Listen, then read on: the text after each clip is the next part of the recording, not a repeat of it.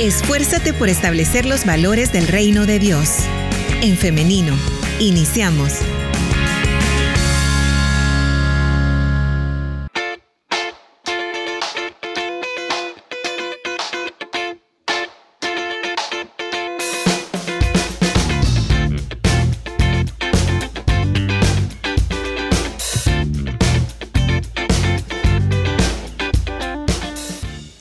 La mañana con 55 minutos. 5 minutos nos separan de las 10 de la mañana. Estamos en vivo transmitiendo en el Femenino SV, así que le damos la bienvenida a las personas que se están conectando a través de esta plataforma.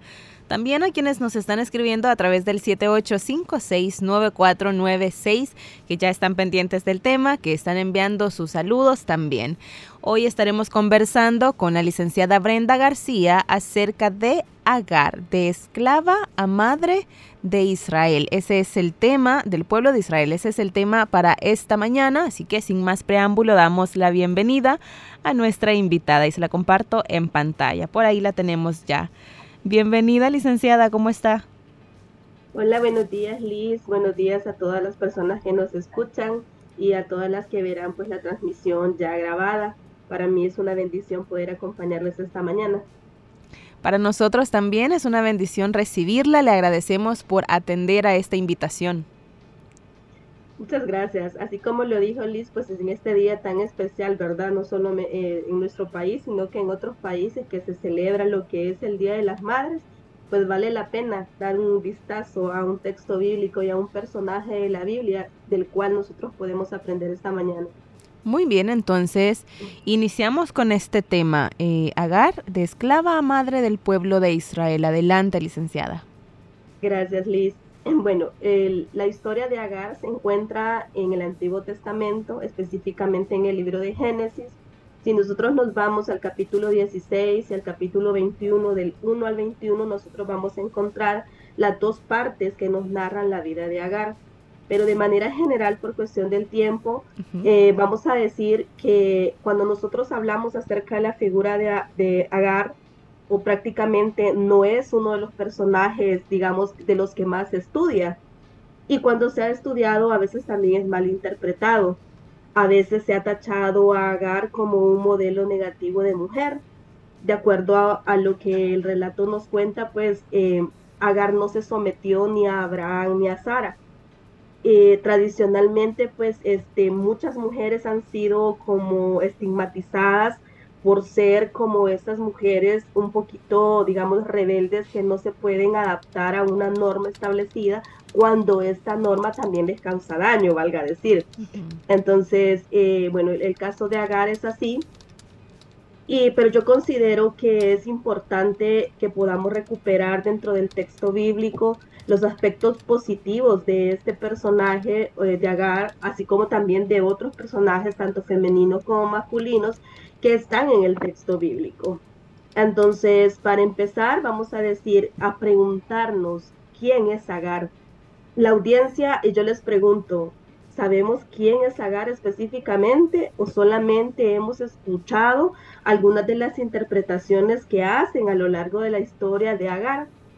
Pues bien, si nosotros indagamos en la historia de Agar, vamos a llegar a que Agar es una esclava, Agar es una esclava que está al servicio de otra mujer, es decir, de Sara, la esposa de Abraham. En la época en la que los relatos están establecidos, este era válido que las personas pudieran tener esclavos para trabajos domésticos. En la actualidad, pues son, son normas o pautas que ya no se dan, pero en, en la antigüedad sí era como muy válido. A estos esclavos o a estas esclavas, los amos como se les decía, los adquirían por compra como prisioneros de guerra o eran nacidos de esclavos que nacían ya en, bajo la casa del patriarca. O se vendían a sí mismos como, es, como esclavos a causa de la miseria. Era muy normal que, por ejemplo, una persona, tanto hombre como mujer, que era desválida y que estaba en la miseria, pudiera venderse a sí misma para obtener un plato de comida. El relato nos comenta entonces que Agar está destinada al servicio permanente de Sara, pues la liberación del año jubilar cada cierto año, lo que se conoce como el año sabático, se podían este, eh, dejar en libertad los esclavos, pero esta regla del año sabático era únicamente para los esclavos hebreos. Agar es una esclava egipcia. Entonces Agar no tiene ninguna esperanza de poder ser liberta, ni aun cuando se cumpla lo del año eh, jubilar. Agar durante todo el relato no tiene palabras ante sus amos, eh, no tiene ni derecho eh, de elegir su propio destino, como dijimos, Agar es egipcia y en el antiguo Israel los extranjeros eran fuertemente discriminados y oprimidos. Por eso es que Yahvé, Dios, va a establecer algunas líneas parametrales en relación a cómo se deben eh, tratar los esclavos y va a decir que los esclavos van a tener también una preeminencia especial porque en el Antiguo Testamento la hospitalidad era muy importante. Sin embargo, en el caso de Agar, este, pues ella es una esclava extranjera y eso significaba para Agar ser tratada con mucha más dureza que otros esclavos eh, que fueran hebreos, por ejemplo. Nos preguntamos en el relato, ¿a qué es sometida Agar? Pues el caso de Agar es bastante complejo, hay que reconocerlo y hay que decirlo. Agar es víctima de diferentes tipos de violencia, experimenta opresión, discriminación y exilio. Hay varios factores que atraviesan la situación de esclavitud de Agar, entre ellos su condición social, que es una mujer esclava. Atraviesa también una discriminación por su etnia, era egipcia, y por su género, que era mujer. Una mujer en Israel, pues en una sociedad altamente dominada por hombres, era considerada como un ser humano de segunda categoría. Además de todo esto, ella era concubina, es decir, ni siquiera era la primera esposa de Abraham. En las culturas antiguas también, era permitido que las familias que vivían bajo esta norma del patriarca pudieran tener una o dos esposas y también les era permitido que tuvieran a concubinas. Ahora ya las cosas no son así. Entonces, el relato de Agar tiene eh, de primera mano, podemos decir, cuando estudiamos el texto, tiene un sentido del por qué se está mostrando Agar de esta forma. Eso es lo que se conoce como relatos etiológicos, Liz. Cuando nosotros hablamos de un relato etiológico, estamos hablando de una narrativa que permite darle sentido o tratar de explicar algo o alguien en la literatura antigua. Era una estrategia literaria que se podía utilizar en toda la literatura antigua. Entonces, Agar entonces va a ser el, como el personaje que explica el origen de la descendencia de Israel.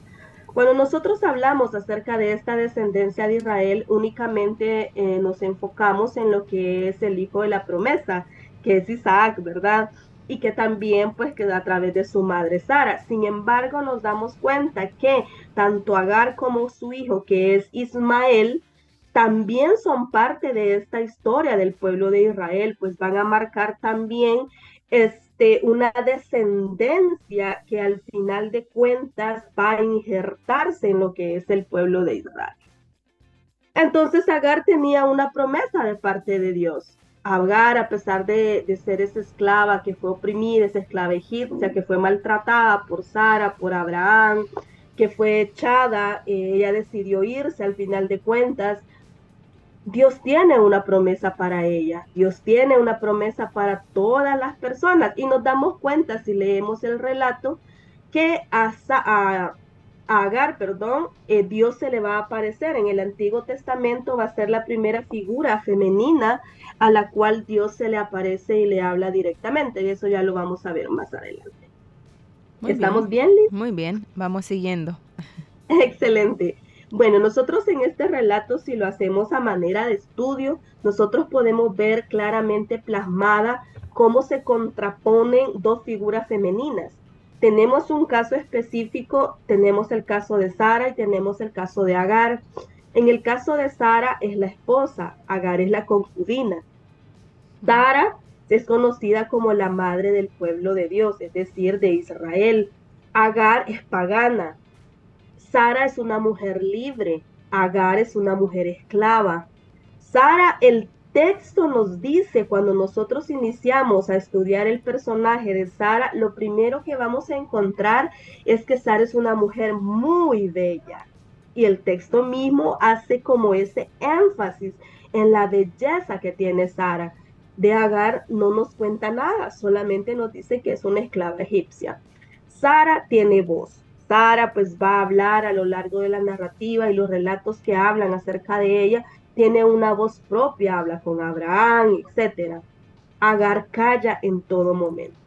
Entonces nosotros estamos viendo cómo se contraponen las dos figuras femeninas y esto va a ser algo muy peculiar dentro de la literatura, tanto del Antiguo Testamento como del Nuevo Testamento también, porque como estrategia literaria a veces se contraponen dos figuras y siempre esta contraposición va a tener en medio una figura masculina. Eso es algo interesante que se puede ver en los relatos, pero no es el caso esta mañana de hablar de eso.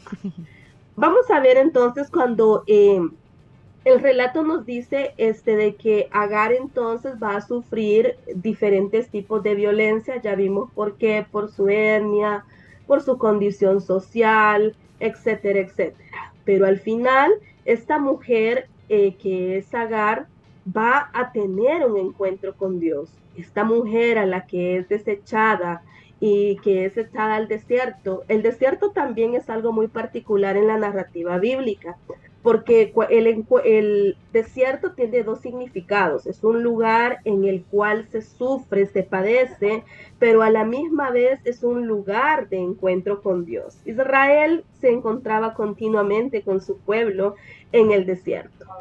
En el Nuevo Testamento vemos cómo a Jesús, que cuando es tentado, es llevado al desierto.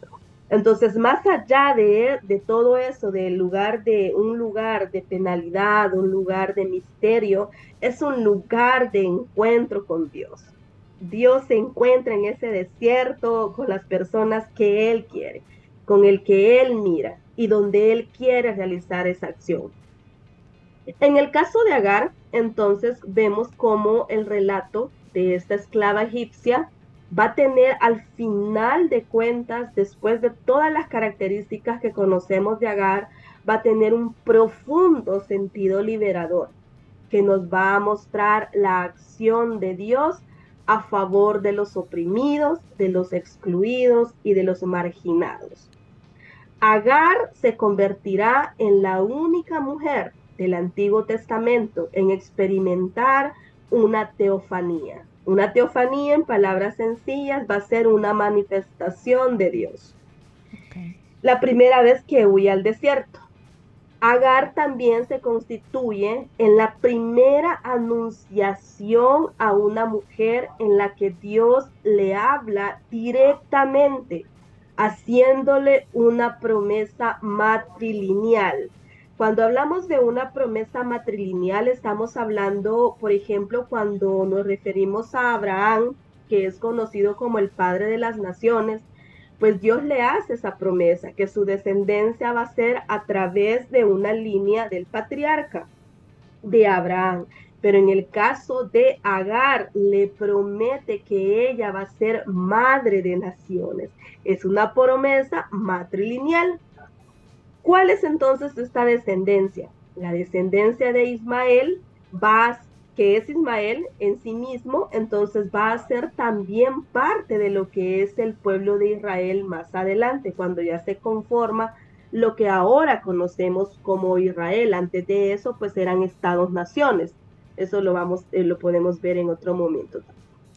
Entonces, lo que nos tiene que quedar claro a nosotros es que Agar tiene un encuentro con Dios. Agar es parte de esa acción salvífica de Dios. Agar nos muestra a través de su relato el sentido más puro de liberación que Dios puede tener hacia el pueblo que es oprimido y es marginado. ¿Estamos bien, Liz? Vamos, vamos súper bien, estoy escuchando atentamente. Ahora, Eh, hay una razón por la que estamos hablando de esta mujer en este día que se conmemora el Día de las Madres. ¿Qué podemos aprender o qué podemos decir de este relato de Agar en este día? ¿Qué significa la figura de Agar y que Dios la vio a ella? Sí, eh, efectivamente hay un sentido para que esta mañana nosotros traigamos a memoria el relato de Agar, de esta mujer, de esta mujer egipcia que pasó tantas eh, penalidades, tantas miserias y que, ¿qué nos dice hoy día, no? Mm, Agar, al igual que muchas otras mujeres eh, hoy día, pues son madres. son madres que pasan situaciones difíciles, situaciones de necesidad, situaciones en las que muchas veces se encuentran en ese desierto, se encuentran justamente a la par de ese pozo, esperando la teofanía, esperando el momento en el que Dios aparezca con su brazo liberador a actuar en la vida de y no solo en la vida de ella, sino en la vida de, las, de sus hijos y de sus hijas. Pues eh, acá lo podemos enfocar y quizás lo hablo un poquito de manera externa porque yo no soy madre, sin embargo he tenido una madre que fue una agar en todos los sentidos, que fue una mujer luchadora, una mujer hasta la que hoy día yo puedo ver a través de ella la obra que Dios ha hecho en su vida. Entonces me llama mucho la atención por eso, porque creo en mi caso que yo no soy madre, eh, puedo ver a través de la figura de mi madre a Agar y creo que y no solo a través de la figura de mi madre, sino a través de la figura de muchas otras mujeres que yo conozco, muchas otras mujeres que se han quitado el bocado de la boca, como lo decimos, para poder alimentar a sus hijos a muchas mujeres que han preferido cubrir las necesidades básicas de sus hijos y quedarse en la total miseria. Eh, eh, en, ese, en ese desierto. Entonces, el relato eh, de Agar nos dice algo bien interesante. El texto dice que Dios vio a Agar. La palabra vio en el Antiguo Testamento como vocablo hebreo tiene una significación bien especial, porque Dios quiere ser, no habla solamente de una cuestión visual, de una, digamos, de algo como se conoce, sino más en un sentido de ser valorado. Entonces, de ser tomado en cuenta y de ser respetado. Cuando el texto dice que Dios vio a Agar, quiere decir que Dios valoró a Agar, que Dios respetaba a Agar. Y la respetaba porque era imagen y semejanza de él. Y Agar a lo largo de la narrativa que nos habla de ella, en ningún momento hemos visto cómo ella es vista desde esa significación ni por eh, Sara ni por Abraham y nada del relato nos dice. Eh, tanto Sara como Abraham la vieron con desprecio, la vieron únicamente como parte de, un botín, podríamos decir, ¿no? La vieron tristemente solo como la persona que podía resolver el deseo de tener hijos. Entonces, estamos enfocándonos en la figura de, Agar, no estamos tampoco pretendiendo crear una eh, disputa con Sara, con el personaje, ya que ambas son mujeres que pueden tener atributos, pero ahora nos enfocamos en Agar. Entonces, Dios se fija en ella, Dios entiende la historia de Agar, y actúa directamente, sin intermediarios, porque el texto mismo nos dice que ella va a ser la única persona en el Antiguo Testamento que, a la cual Dios le habla directamente. ¿Qué significado tiene esto ahora, Liz, querida audiencia? Quiere decir que Dios también está viendo a todas las madres a lo largo de todo el globo terráqueo que Dios está valorando a todas las madres que en este momento están sufriendo, que en este momento que una madre, muchas en plural, están pasando alguna necesidad, Dios las está viendo y está profundamente preocupado por lo que les está sucediendo y por el futuro. Queridas hermanas, Dios las conoce, sabe cada una de las cargas que llevan, sabe sin ninguna duda que muchas veces se han sentido solas, que muchas veces han estado en el desierto clamando por Dios. Conoce las circunstancias diarias. Muchas mujeres quizás hoy que se levantaron no tenían ni siquiera el sustento diario y tuvieron que salir a la calle a ver cómo en algunos lugares se celebra el Día de la Madre. Para muchas mujeres celebrar el Día de la Madre significa una cuestión de llevar a veces una cruz, porque no hay posible celebración cuando no se tiene ni el sustento diario. A estas mujeres hoy día, que son agar hoy día, pues Dios las está viendo, las está tocando, las está alentando, porque Dios a través de Jesús nos muestra que hay un pozo inagotable de agua, agua viva, y les está invitando esta mañana a cada una a beber de esa agua que es vida, a conocer a Dios Padre a través de Jesús. Me encanta mucho cómo en el Nuevo Testamento la figura de la mujer era la que se encargaba de educar a los hijos en los primeros años cuando Jesús está pequeño, es María la que le enseña sus primeras palabras y le enseña cómo hablar y dirigirse a Dios Padre. Y le dice, Abba, papito. Cuando Jesús a nosotros nos enseña a decirle Abba a Dios, está haciendo también la figura de la Inma, de la madre, la madre que nos cuida, la madre protectora. Entonces, a través de Jesús nosotros podemos conocer y ver la mano liberadora de Dios. Aquellas mujeres que ahorita están sentadas a la par del pozo como Agar, yo quiero decirles que Dios tiene misericordia de cada uno de nosotros, que Dios las tiene en su mirada, que Dios las va a coger, que Dios las está abrazando, que Dios conoce nuestras necesidades, sus necesidades, las necesidades de sus hijos y de sus hijas Alguien me dijo a mí un día, el tener hijos, Brenda, significa arrancarse el corazón y verlo caminar de un lado para otro. No puedo con ese sentimiento. y creo que muchas madres así lo ven. Tantas madres que añoran el futuro de sus hijos, que no quisieran que, que pasaran por penalidades. Dios está con nosotros y va a estar en todo momento.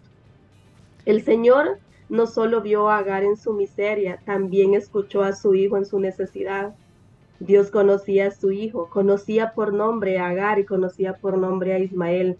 Conoce a cada madre de hoy y conoce a cada hijo y a cada hijo y se preocupa por cada uno de nosotros.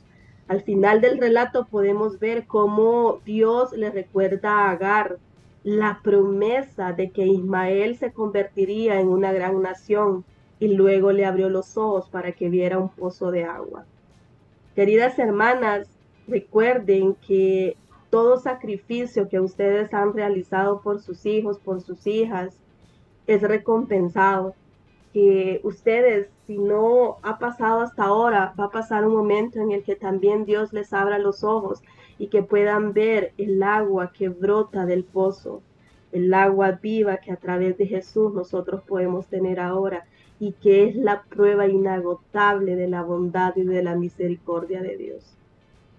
Licenciada, quiero, perdón, quiero compartirle antes algunos comentarios y es que hoy hemos recibido muchos mensajes de felicitación, pero también hemos recibido mensajes de madres que nos comentan sus casos personales, que nos comentan lo que han tenido que atravesar en su vida por amor a sus hijos. Hemos recibido mensajes de hermanas que tuvieron que dejar a sus hijos en el país y ellas irse al extranjero para salir adelante, para eh, proveerles el pan, para proveerles educación, en muchos casos para proveer una vivienda, un techo para que sus hijos eh, no pasen dificultades. También hemos recibido mensajes de oyentes que nos dicen que ya no tienen a sus hijos, que sus hijos ya están en el cielo mensajes de hermanas que nos cuentan que sus hijos están hoy mismo encarcelados injustamente por el contexto de régimen de excepción que vivimos en nuestro país. Y así hay muchos casos de madres que hoy no tienen nada que celebrar Y yo también quiero eh, que abramos nuestro corazón y que, y que, seamos sinceros. En muchas ocasiones, y así como en el caso de Agar, que es la mujer que estamos estudiando hoy, tal vez dudó en algún momento de que Dios estaba ahí con ella, de las promesas de Dios para su vida. Y eso lo podemos traer también hoy a nuestro contexto. Hay muchas madres que hoy mismo, que están escuchando este programa, están dudando, están dudando de si Dios está ahí con ellas. Sin embargo, hoy nosotras queremos decirles, no dude más, Dios está ahí, Dios no la ha abandonado ni un solo momento. Eh, totalmente, Liz, eh, totalmente. Creo que Dios a través de, de su mano liberadora, de toda la narrativa bíblica que nos ha dejado, pues nos muestra ese rayito de esperanza, ¿no? Creo que todos en algún momento hemos tambaleado, en algún momento las circunstancias pues han puesto a prueba nuestra fe. En el caso específico de, las madres o de las mujeres también que están luchando en este momento por ser madres y que tienen un deseo ferviente por tener esta experiencia y no han podido, créanme que también eh, Dios está del lado de cada una hablar de la maternidad en la Biblia también es un tema bastante diverso, ¿no?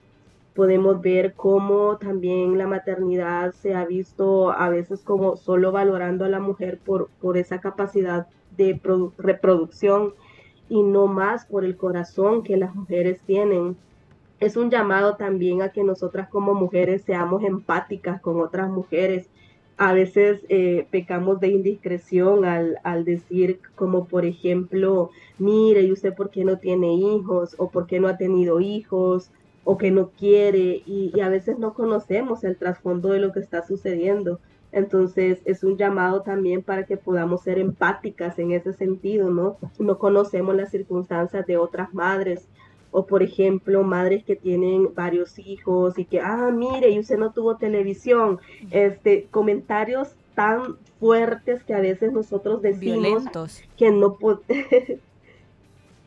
y que no podemos entender y no, y no podemos empatizarnos, ¿no?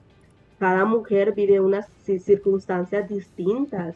Y, y, hermanas, el hecho de que quizás algunas mujeres, como en mi caso, pues no somos madres, este no quiere decir que nosotros valgamos menos delante de los ojos de Dios. Eh, Dios es misericordioso, bondadoso y nos ha hecho a cada una a su imagen y semejanza. Nuestro valor no radica en, precisamente en que podamos tener o no tener hijos, ¿no? Entonces a veces somos bien duros con, algo, con algunas otras mujeres y no entendemos las circunstancias.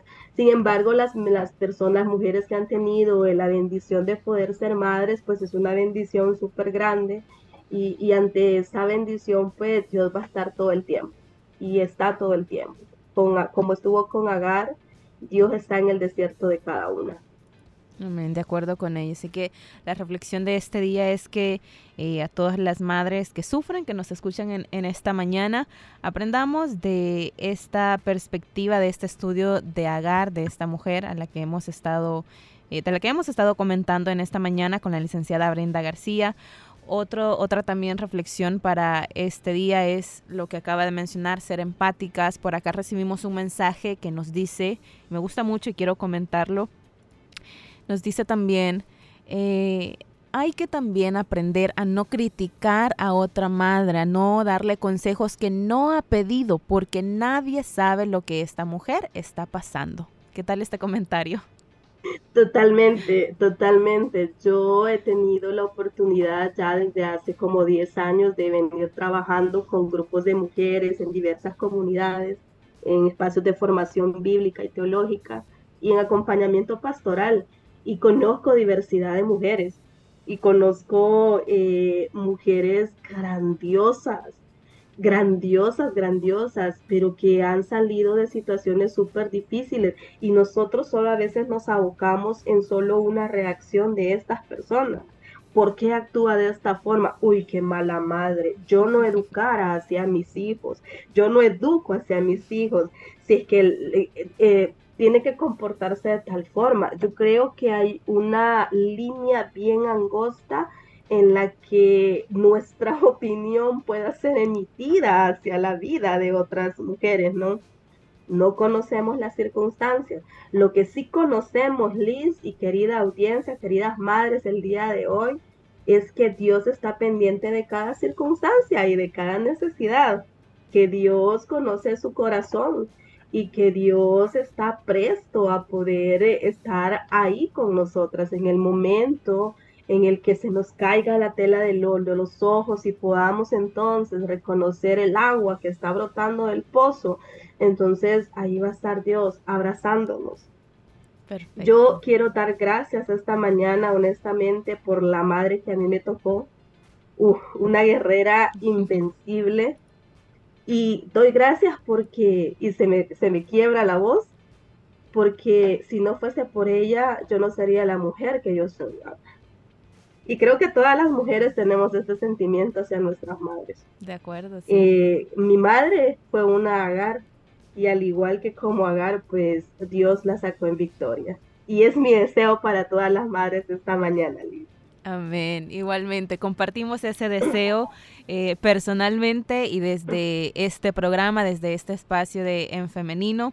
Este es un día en el que nos invita a la reflexión y es precisamente lo que hemos hecho en esta mañana. Quiero compartir un último mensaje con usted, licenciada, y con nuestra audiencia. Nos dicen, eh, mi admiración y mi respeto para mi linda madre, pues yo tengo un recuerdo muy especial de lo que es el amor de madre. Recuerdo que un día no teníamos que desayunar y ella fue a hacer una lavada primero para darnos desayuno a nosotros, sus tres hijos. Por eso yo la amo, la respeto y le pido a Dios que la guarde. Gracias eh, por este día, bendiciones, bendiciones para todas las madres que están escuchando la radio en este momento. Es precisamente lo que hemos comentado este día, ese espíritu guerrero de las madres que hacen todo por sus hijos. Y antes también eh, reconocer que son situaciones injustas, no, no queremos tampoco romantizar eh, la injusticia social, la pobreza, sin embargo, sí queremos reconocer, reconocer que a pesar de todo esto, a pesar de que vivimos en un sistema injusto, de, ese pecado estructural que mantiene en condiciones de pobreza la mayoría de nuestras familias, eh, queremos destacar eso, queremos destacar la eh, la valentía, la fuerza de las mujeres, como lo es la madre de la oyente que nos está escribiendo. Hermana Pasita desde California nos dice bendiciones, saludos. Eh, desde California les escucho, lindo programa, nos dice. Muchas gracias, Pasita, desde California. Un saludo para usted también. Nos dicen un saludo para la invitada. Qué lindo cómo se expresa de su madre. También por acá, por acá nos dicen saludos a ustedes y saludos a todas las mamás que nos están escuchando. Eh, Astul Pérez nos dice muchas felicidades a todas las madres. Feliz día a todas las madres de mi querido país. Muy bien, y es así como vamos finalizando entonces este programa. Licenciada, le agradecemos muchísimo que nos haya acompañado en esta mañana.